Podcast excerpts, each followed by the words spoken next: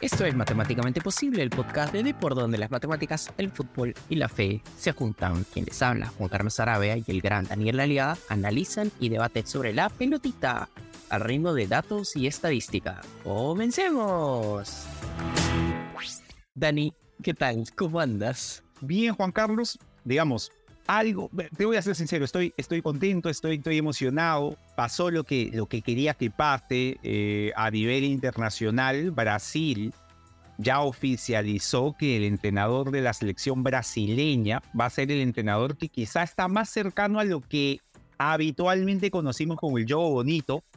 Fernando Diniz, va a asumir la dirección técnica de la selección brasileña. Eh, ya, ya, ya ha sido materia de, algunos debates eh, aquí en, eh, la interna de Matemáticamente Posible.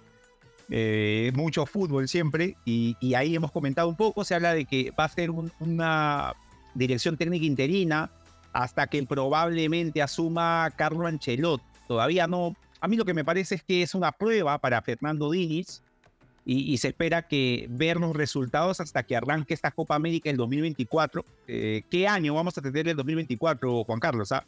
Copa América y Eurocopa el mismo mes. Yo creo que ahí más eh, las conversaciones haciendo el programa, los programas, creo que, que, por ahí nuestras familias van a, van a no valorar tanto ese mes y por ahí vamos a estar nosotros metidos más en el tema del fútbol. Así que hay que, hay que ir haciendo, creo, méritos para gozar de tiempitos en ese, en, ese mes de junio, julio del año 2024. Así es, tal cual. Y recuerden, obviamente, que si les gusta el programa, pueden escucharlo cada semana en Depor, en Spotify, en Apple Podcast. Visítenos en depor.com.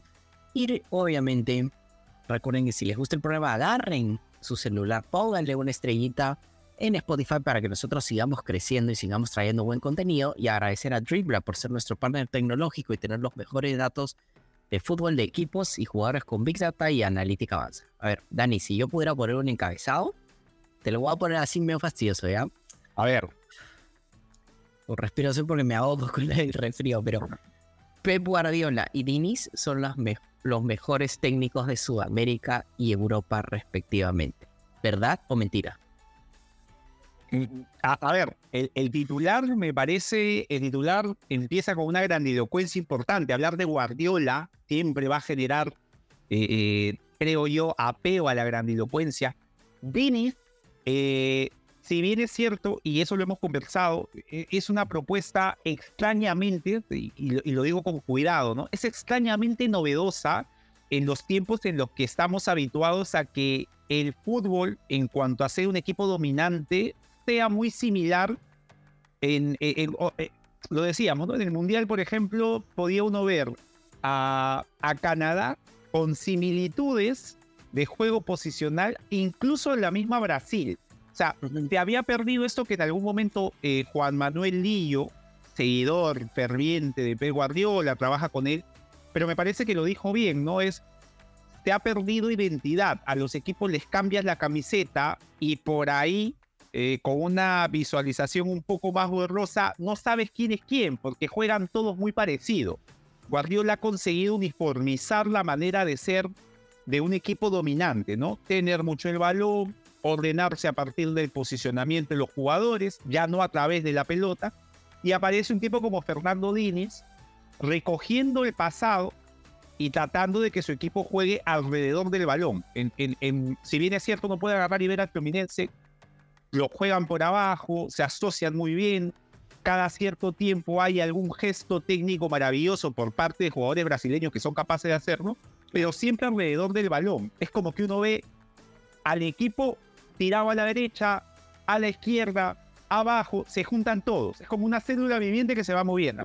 A diferencia un poco de, del guardiolismo, el juego de posición que ya Guardiola eh, ha, digamos, eh, estabilizado como el más importante del mundo, que es siempre manteniendo la posición. El extremo bien abierto por derecha, el extremo bien abierto por izquierda, incluso que nos comentamos, Juan Carlos, ya desapareciendo algunos futbolistas, la figura del lateral que Ibi venía cada vez en, en, el tipo de juego Guardiola, ya buscando más centralizarse, jugando de interior.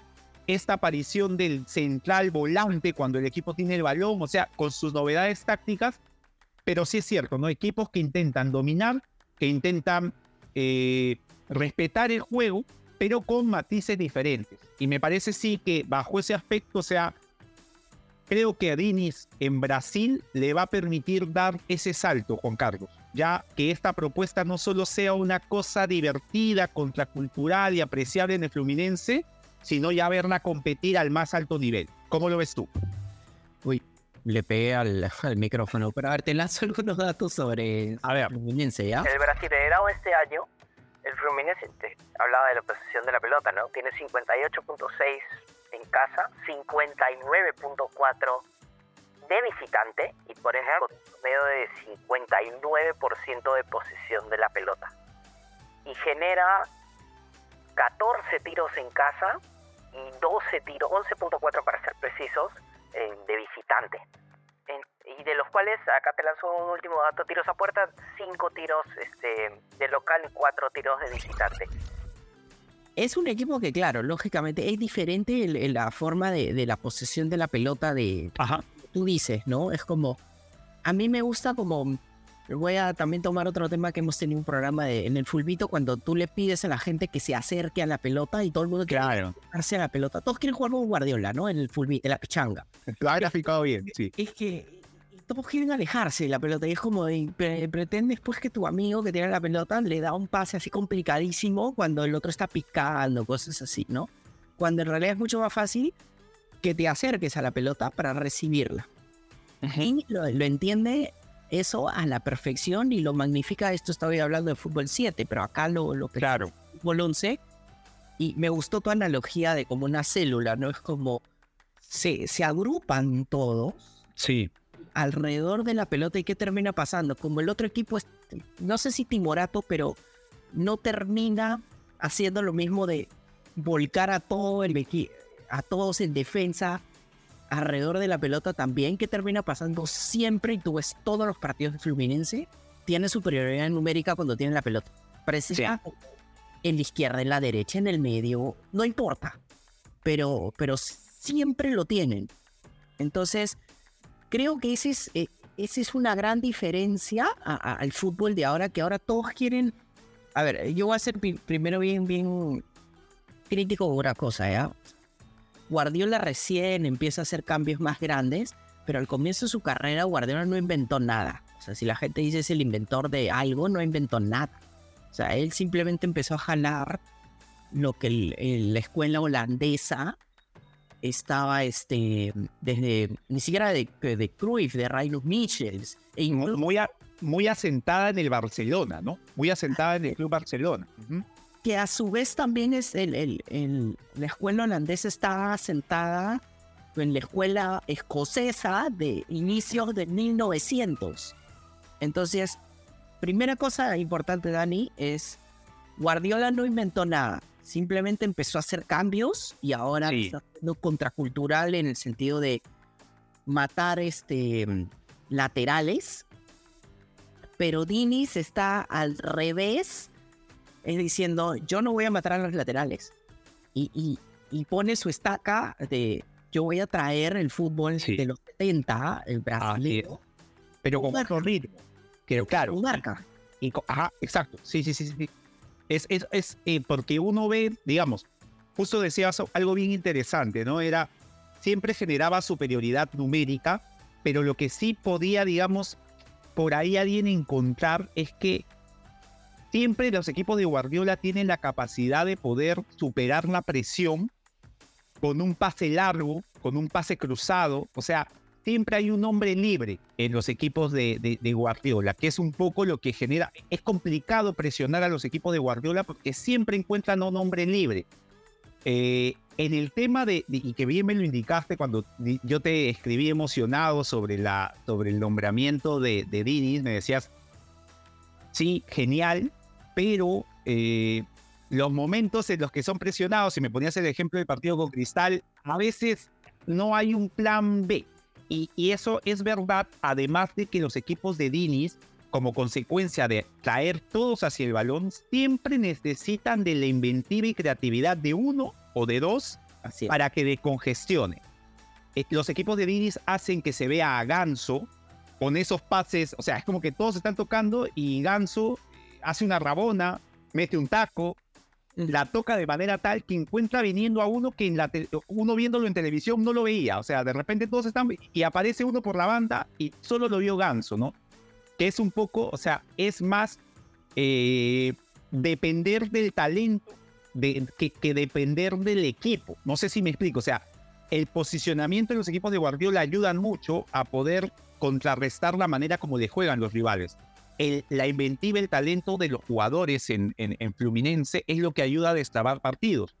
Y creo yo, eso, ahí sí le sumo algo, Juan Carlos, lo dijo Diniz en su nombramiento, o sea, pasamos de, eh, de, tener un buen equipo ahora a tener abundancia, o sea, Diniz va a poder elegir de entre lo mejor de Brasil para poder alimentar eso.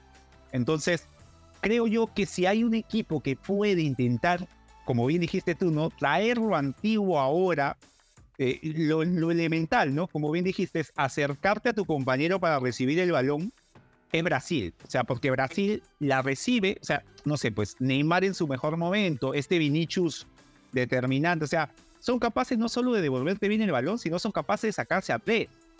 Entonces, esa cosa le da este plus a, a Dini de, de permitirle jugar así creo yo que, que me parece como, como fan del fútbol, o sea, ya sacándome la camiseta del hincha, de, de, eso que nos apasiona, que es ver, ver, ver el, juego, que, que, va a estar bonito si le funciona a Dinis con Brasil, ver a un Brasil pareciéndose al Brasil que, que, que, tenemos todos en la cabeza, ¿no? Es extraño porque a veces dice uno, ya, pero ¿cuál fue el último Brasil que viste así? Quizá el del cuadrado mágico del 2006, pero claro, va a parecer al ideal de Brasil que tenía. Sí, ahí de acuerdo con te lanzo algunos datos sobre justo el partido de Fluminense con, con Cristal para poner sí, a ver. Obviamente Fluminense tuvo 57% de, de posesión de la pelota, tuvo una verticalidad de 16. Obviamente va a ser menos porque tiene, juegan alrededor de la pelota. Lo interesante acá, por ejemplo, es que tuvo pases por acción defensiva de 15. le permitió 15 pases a Cristal antes de salir a presionarlo pero en el Brasileirao ahora en casa, te pongo el ejemplo, eh, tiene en promedio 10 pases por acción defensiva que, sí presiona al, rival y sí le quiere quitar la pelota. ¿Por qué también sabemos esto? Te lanzo otro dato, porque... Justamente tienen 13 recuperaciones en campo contrario en promedio en, este, en el Brasileirao. Que es de lo mejor de, de, de la liga brasilera. Entonces, sí marcan, sí presionan, pero también te dejan jugar. Eh, y lógicamente tienen muchísimo la posesión de la pelota. En partido con Cristal, yo creo que ahí es, es, quizás tácticamente uno de los mejores partidos que yo le he visto a, a Nunes. En Totalmente. Y ahí tiene sus candidatos. El partido con The Strongest también fue una joya táctica de, de, de Nunes, de Thiago Nunes. La verdad que un fantástico técnico. Eh, pero lo que yo te decía un poco es, claro, y, mi observación es esa, ¿no? Dinis siempre se va a cerrar en el juego que tiene. Sí, sí, sí. Para él, esa es la solución a todo. Esa es la exacto, exacto. Y que si tienes un equipo como Cristal que veías pues a, a Hover, a Brenner Marlos y a este y a Grimaldo, los tres arriba, esperando salgan a, jugar por el piso, entonces ahí se puede, se puede completar, eh, complicar la cosa. Igual, Dani, a pesar de todo esto, o sea, te lanzo el dato, ¿no? En el Brasileirao, eh, el Fluminense ha tenido apenas un XG de 1.4 eh, goles esperados en contra. un poquito, o sea, tres, tres goles cada dos partidos más o menos, si es que entras en la entonces tampoco es que ha sufrido tanto, pero en ataque es, tan dominante y que, que realmente es como, ok, me pueden meter un gol, pero no pasa nada porque yo puedo entrar por múltiples lados. Y lo que tú dices, ¿no? O sea, es verdad. Ahora la gran diferencia que tiene Dinis es que ahora tiene abundancia. Ojo, no es que Fluminense no tenga buenos jugadores, por supuesto que los tiene. O sea, el ejemplo de Ganso, y John Arias, André, claro, claro. André, o sea, yo Gares parecía que nunca se cansa. Es, es no. porque ataca, defiende, se entra, entra, pisa el área, luego regresa a, quitarle la pelota al, extremo del otro equipo. Es como, es incansable. pero ahora vas a tener a quizás lo, a, discutiblemente los mejores talentos del mundo, no en todas las posiciones, pero en algunas, y colectivamente como talento per se sí. Entonces, es posible que ahora Dinis, y acá yo te lanzo la pregunta, ¿no? Es, ¿esto hará que Dinis amplíe la forma de verlo o que maximice su idea de juego?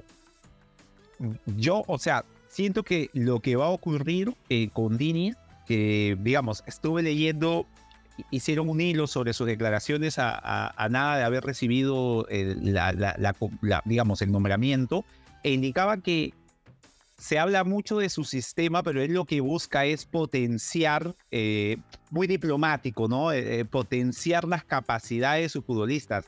Yo lo que creo, Juan Carlos, es que él va a mantener el dibujo, va a mantener, más allá del dibujo, la forma, que es muy, que es muy brasileña, que es, eh, algún momento lo conversamos, Juan Carlos, y, y lo recuerdo en Ecos del Balón, eh, un segmento donde hablaban de Neymar, y, y, los españoles en su concepción de un fútbol diferente a partir, digamos, de, de, los títulos ganados en el 2008, el 2010, el 2012, del Barcelona y Guardiola, eh, se preguntaban con sorpresa por qué Neymar es de esos jugadores que en lugar de alejarse de su marcador, va, va hacia su marcador, ¿no? Para generar la ventaja. Y que decían que Iniesta en el Barcelona le enseñó, o sea, así, le enseñó a no buscar eso. Yo lo que creo es que Neymar se adaptó, pero, lo, pero su ADN era ese, ¿no? De, buscar, de juntarse el marcador, llevárselo y pasar porque está muy metido en los jugadores brasileños, sobre todo en los atacantes, y creo que les va a convenir tener a un DT como, como Diniz. Era un muy buen DT, era un muy buen DT Tite, pero Tite, pese a ser muy ofensivo, y Brasil era un, era un muy buen equipo, pero era un equipo que, que uno lo veía muy, o sea, veías por un lado a Vinicius, a Neymar por ahí, como bien lo comentamos, era el que más podía, se le permitía hacer, pero por otro lado a Rafinha, bien centrado el 9, Phoenix va a hacer que se junten. Y los brasileños juntándose creo que, que van a potenciar. No sé si ganen, no sé si, pero de que vamos a ver una expresión eh, colectiva diferente que, que, va a sumar, me parece que eso está garantizado. También hay un tema importante que la gente tiene que desmitificar. Ya la gente habla mucho de la posesión de la pelota. Tengo por uh -huh. rápido, ¿ya? Te lanzo el dato. Ya mencioné que en promedio el, eh, el Fluminense de Diniz tiene 58% de posesión de la pelota, más o menos. 59 para ser específicos. Los equipos de Guardiola en casa, tiene, o sea, el Manchester City tiene 65% de, de posesión de la pelota. Y el Brighton de De Cherby tiene 60% de posesión de la pelota. Juego de posición clásico el de De Cherby, sí. Entonces, estamos hablando de tres técnicos de, hablas de, de Cherry y hablas de Dinis y es como que eso casi como en la antítesis. Ajá. Pero ambos tienen muchísima posesión de la pelota. Sí, sí, sí. Entonces, ¿cuál es mi punto acá? Es que, queridos oyentes, es como saquémonos la idea de la bendita posesión de la pelota como una solución única, sino que hay miles de formas diferentes de tener o no tener también, porque también es útil no tener la posesión de la pelota. Y claro, claro golpe, ¿no? Como Mourinho. Y, y, puede haber incluso equipos que sin tener el balón, eh, cuando lo tienen, hacen un fútbol que uno dice, wow, porque lo que tú indicas es muy cierto, ¿no? Se ha generado como un elemento diferenciador la posesión y se considera que a partir de la posesión se puede hablar de estilos. Como bien indicas tú, la posesión es una consecuencia de tu estilo, ¿no? Eh, eh, eh, o sea, no necesariamente es lo que define a tu estilo y puedes jugar muy bien por abajo sin tener una alta posesión del balón. Se personificó a, a Mauriño como un tipo muy defensivo, lo ha sido por momentos, pero el Real Madrid de Mauriño con Osil, con, con Higuaín, Di María, con Xavi Alonso, era un equipo que a la contra te armaba unas contras hermosas, tocando a dos toques, llegando a ras del suelo, que eso no, o sea, siendo un equipo que jugaba a la contra con menos posesión, no significaba que sea un equipo rocoso. Entonces, eso es, digamos, como bien indicas, ¿no? Hay que ampliar un poco la gama y, y no necesariamente centralizarnos a, ¿tengo o no tengo la pelota? La gran discusión en el fútbol. No, no es tan sencillo, o sea, es algo que ocurre a partir de este estilo. Sí, sí, sí, sí, por supuesto. Entonces, te pongo otro ejemplo también que tiene que ver con esto, ¿no? El, el Manchester United de Ten Hag. Ajá. ¿ya? Te lanzo el dato. Tiene 54% de posesión de la pelota en, eh, en promedio en, en la Premier, pero tiene una verticalidad de 19. Entonces, ¿qué quiere decir? ¿Tiene la pelota? Sí. ¿La tiene menos que el Manchester City? Por supuesto, quizás casi muy pocos equipos tienen más posesión que el Manchester City, ¿no? Pero es diferente porque la verticalidad del City es drásticamente menor. Ah, Y cuando te digo drásticamente menor, te lanzo el dato 11 de verticalidad. Contra tienes a Manchester United tiene 19, el doble. Entonces, ¿qué quiere decir esto? Es el United cuando puede salirme frente. O sea, en la verticalidad básicamente te dice cuán, cuánto los pases van rectos hacia el, ar- hacia el arco contrario. O sea, cuán vertical ah. tú vas de frente hacia el arco contrario. Claro. Arriesgar, en términos de guardiolismo, sería hablar de arriesgar la posesión. O sea, el, el fútbol guardiolista es muy de, de, de- de filtrar el pase cuando sabe que es la jugada. Hay equipos, como, como bien indicas, de Ten Hag, y es más, lo podemos recordar de ese maravilloso Ajax que, que queda eliminado por el Tottenham, que, que era de esos equipos que sí la tenía, pero Dusan Tadic, Ziyech, eh, podían filtrar un pase, por ahí salía o no, pero intentaban siempre generar esa ruptura y atacar. Eh, digamos, hay equipos que son de tenerla más, de, de- de- de- de hori- horizontal, horizontal, horizontal, hasta que en algún momento eh, eh, aparece un pase vertical. Hay equipos como el Manchester United, que se puede apreciar, de acuerdo como bien indicas, en la posición y verticalidad, que son equipos que la tienen, pero siempre van a buscar atacar. Dicho sea de paso, pues los extremos de- del, Manchester son diferentes a los del City. Los del City cada vez más volantes, Así. los del Manchester delantero, que son cosas que tienen que ver también con la forma. O te pongo otro ejemplo más, ¿no? Es que regreso con De Cherby, ¿no? De Cherby a mí también me gusta mucho como técnico, también lo pongo Sí, sí, sí. ejemplo. La verticalidad de los equipos de De Cherby es más o menos, este, ay, era 17 de la verticalidad de los equipos de De Cherby. ¿Sí? Entonces es más con el promedio de la Premier Claro. alrededor de 20. Mientras que, por ejemplo, haciendo otro, este, mm, otro ejemplo, el Fluminense de Diniz tiene en promedio 15 de verticalidad. Jugando bastante distinto porque de Cherby por el momento pues eh, es... Alexis McAllister es un ejemplo de esto que explota mucho el espacio, ¿no? En cambio, Diniz es... explota el colectivo, si quiero poner Sí, sí, sí. ¿no? O sea, en Dinis a veces pareciera que están esta. Hay un gol a, a River Plate, el segundo me parece, tras un pase de, de Ganso increíble al lateral, la meten al medio, o sea, que pareciera que el equipo estaba, había muchas piernas en un espacio, que, que es lo que no busca el, el, el- el guardiolismo, que es lo que no busca el juego de posición, que es tratar de encontrar los espacios. En el caso de Dinis a veces pareciera que todos estaban acumulados y de repente sale la inventiva, ¿no? Un, un pase a la profundidad y recién llegan al gol, eh, que es un poco lo que te ofrece eh, eh, Diniz en, en contraste a lo que ofrecen los equipos más habituales al juego de posición. Pero a- acá te lanzo un último comentario y luego nos vamos a la pausa, Dani. Es, sí, hay muchas piernas alrededor del pase del jugador, pero por lo general son de jugadores de Fluminense. Así Entonces- es, así es. O sea, muchas entonces- opciones. Exacto, entonces no Ajá. son eh, o bultos o trabas. Sí, sí, sino sí, que son formas de también confundir al contrario, porque ya no sabes que a quién rayos se la van a pasar. Exacto, claro. Hay, hay muchas opciones, sí, es como que, y pasa, en el Fluminense ves a tipos a un metro dando, devolviéndosela, ¿no? Te la doy, te la, me la das, te la doy, me la da. Y, y de repente sale el pase, que es este, lo que origina es esta sorpresa en, en, en cuanto al tema de Diniz.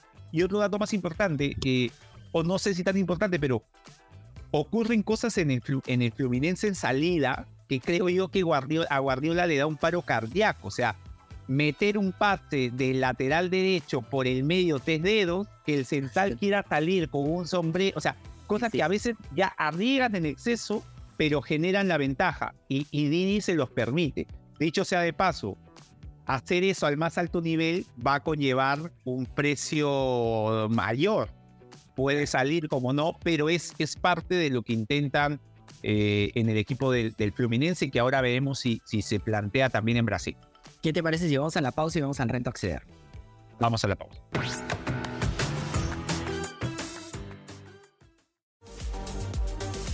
Visita deport.com y mantente al día de todo lo que sucede en el mundo deportivo.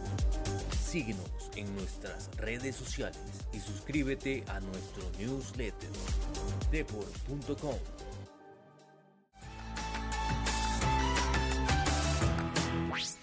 Esto es matemáticamente posible y obviamente, Dani, como te decía, hemos estado hablando de los técnicos, hemos hablado de los estilos, hemos hablado también de, de, posesión, que era muy importante. Ahora vamos a hablar, obviamente, del reto acceder, pero sin dejar, obviamente, el comentario relacionado a, todo lo que es este los técnicos, porque además también acá con, el partido que vamos a tener con el reto acceder tiene que ver con un técnico también que, que dio un vuelco bien grande este, eh, con respecto a su equipo.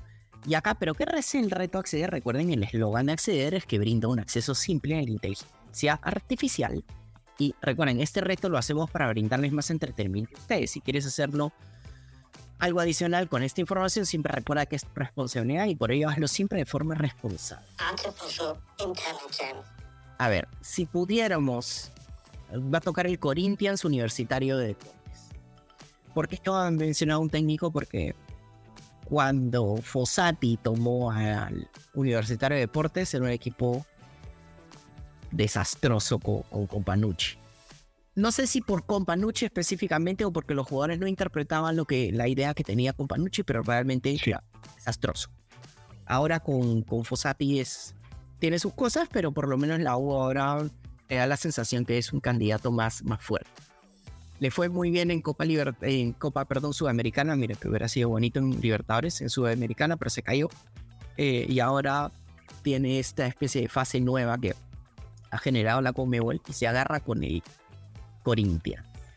¿Cómo lo ves tú en Brasil? A, a, a ver, mira, para, para hablando de los entrenadores, comentar que, que en Corinthians dirige Vanderlei Luxemburgo. Eh, Vanderlei, Vanderlei Luxemburgo, un entrenador que, que era habitual en sus equipos el cuadrado mágico, o sea, jugar 4-2-2-2. Los laterales eran los que pasaban, no habían extremos, dos volantes ofensivos, dos mixtos, dos doble delanteros.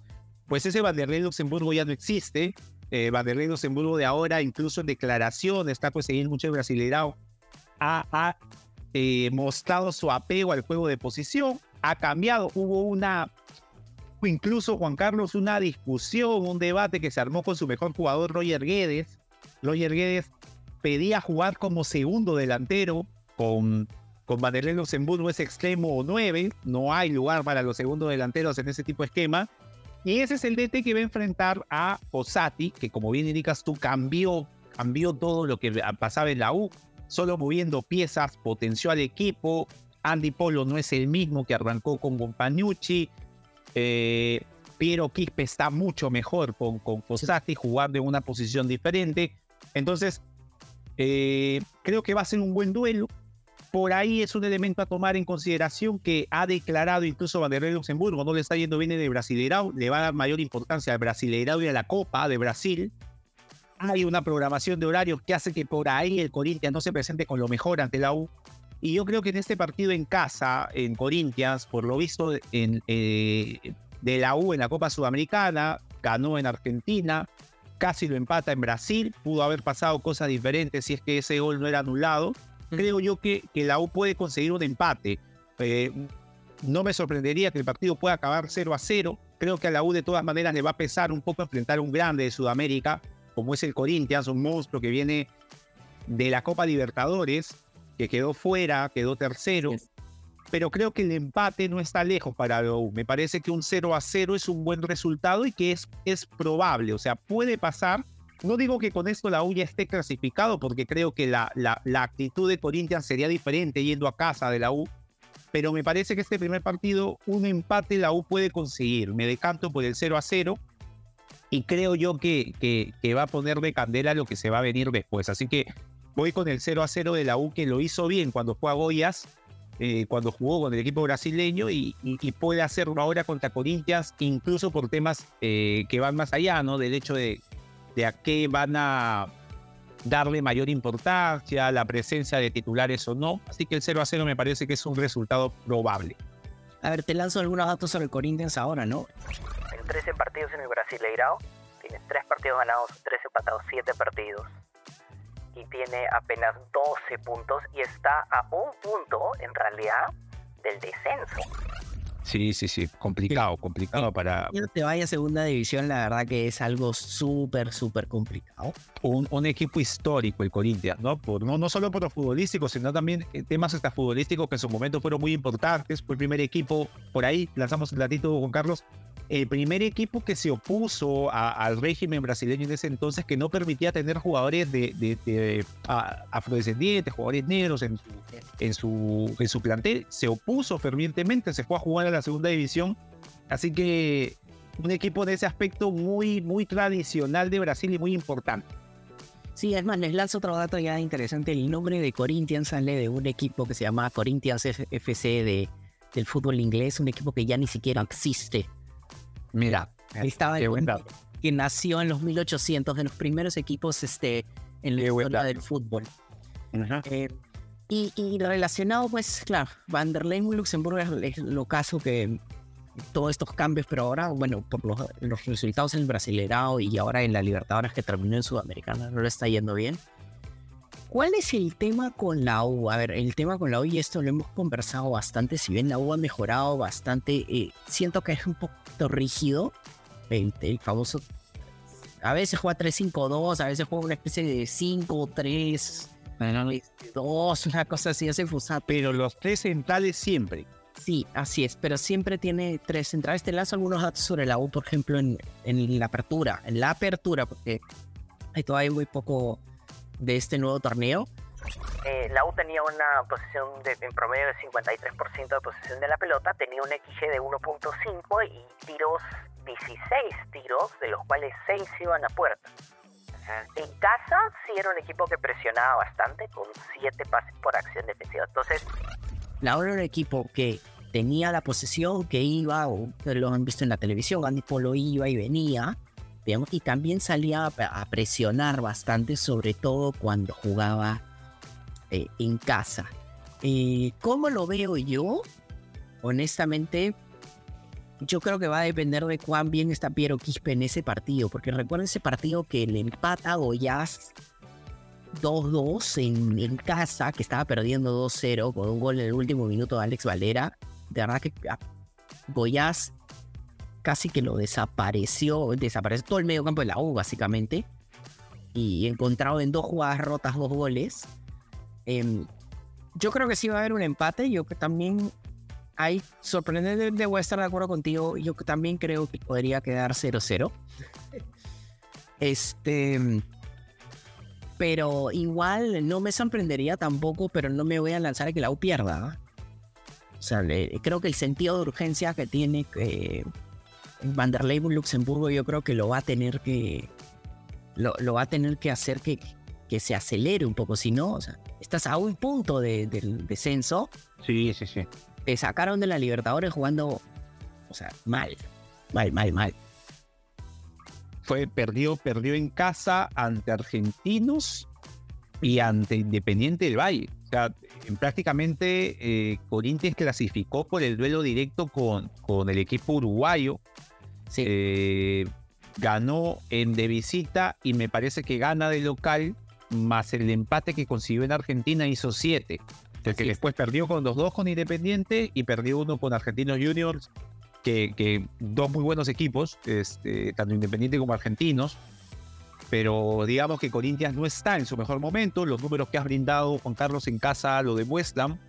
Y, esta información que se filtró de que Van der Luxemburgo priorizaría necesariamente el Brasileirao y la Copa antes que la Sudamericana, creo que le da, le da esa chance a la U de, siendo un buen equipo, habiéndolo hecho bien en Copa, poder imponerse al equipo brasileño, que pese a todo es un equipo brasileño con historia, que los brasileños por ahí siempre se pueden encontrar, aparecer, que al mismo Boyas lo vimos en Lima, Entonces va a ser un partido, un partido duro para la U, una llave complicada, así que igual creo que tiene chances, ¿ah? Tiene chances con el empate. No digo que esté clasificado, pero ya en casa pueden pasar cosas.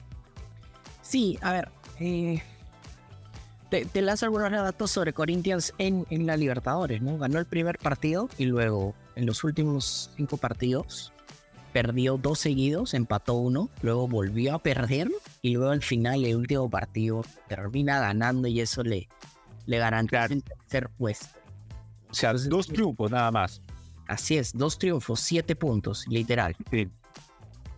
La verdad que es es súper insuficiente para un equipo brasilero, ¿no? Pero Sí. Igual yo creo que Fossati sí es, es un hombre, lógicamente, que ha tenido un montón de, de batallas, vamos a ponerlo así, y, y lógicamente va a tener que pensar cómo hacer para, para que la U saque esto adelante, ¿no? Pero Además que la forma ante Goyas en Brasil da que pensar que, lo que bien indicas tú, ¿no, Juan Carlos? O sea, Fossati no es un DT que vaya a salir a, a pensar que no lo puede ganar en, en- en- en Brasil. Entonces, eso creo que equipara un poco las cosas. Ahora, es verdad que Corinthians, en nivel individual, considerando el equipo titular, eh, Roger Guedes es un futbolista que no tenemos, en, en- o sea, que la U no tiene en su plantel, que creo que claro. ningún, equipo, ningún equipo peruano lo tiene, y es un jugador que puede marcar la diferencia. O sea, hay calidad individual, en, juega eh, Paulinho y Renato Augusto, que en su momento eran los, los estandartes de, de- de- del primer Brasil de Tite, ¿no? Ese Brasil que tenía tres volantes, que eran unas máquinas, este. Entonces, igual es un equipo, está Fagner, el lateral derecho que jugó un mundial. Entonces, es un equipo con mayor calidad individual. es eso puede generar un- una superioridad, pero, pero creo que la U como colectivo es capaz de hacer partido y lograr un empate allá. Así es, tal cual. Y en el caso de Acceder, bueno, Acceder sigue recopilando más información porque ahora se quedado picado con el, el primer este, torneo que tuvimos, así que está recopilando aún más información. Y lógicamente cuando volvamos al siguiente reto de la siguiente semana, ahí sí Acceder va a volver y va a volver con todo para básicamente aplanarnos a los dos e intentar ver si es que nos puede ganar. Nos ha, nos, nos ha otorgado ventaja y, y ya, ya empieza, se viene lo bueno, sí, ya empieza, ya empieza el juego de verdad. Así es. Así es, tal cual. Pero Dani, a ver, cuéntame, ¿qué nave nos tomamos para la siguiente semana? La siguiente semana, Juan Carlos, creo yo, va a ser importante hablar de fichajes. Me parece eh, las contrataciones que pueda haber, ah, digamos, ya estamos llegando a ese tramo en el cual los equipos tienen que mostrar sus, sus, sus contrataciones a nivel local y por ahí comentar algunas de las perditas que ya se va comentando a nivel internacional. Si bien es cierto, todavía tienen hasta fines de, de, de agosto, me parece. Pero Así es. creo que fundamentalmente eh, va a ser importante hablar un poco de contrataciones, de fichajes y, y- y perfilar opciones a partir de, de- de esos fichajes en cuanto a los equipos en la, en la Liga 1. Sí, además también yo, yo en esto voy a ser bien duro porque en la Liga 1 la verdad que la forma de contratar no es una que yo comparto y quisiera ser así súper y lo voy a traer con datos, no es que de No, está berrinche. perfecto. ¿sí? Está perfecto. Claramente lo que yo pienso también con respecto a cuál es la estructura y la maquinaria que se usa para los fichajes y que siento que además no se da en otros países, sobre todo en Europa, lógicamente. Eh, entonces creo que es un tema que sí tenemos que tomar en cuenta de todas maneras. Sí. Y obviamente, si les gusta el programa, pueden escucharlo cada semana en Depor, en Spotify, en Apple Podcast. Visítenos en depor.com y recuerden que si les gusta el programa, agarren su celular, pónganle una estrellita para que nosotros sigamos creciendo y sigamos trayendo muy buen contenido para ustedes. Les mando un súper abrazo y ahí nos vemos para la siguiente semana. Chau, chau, chau.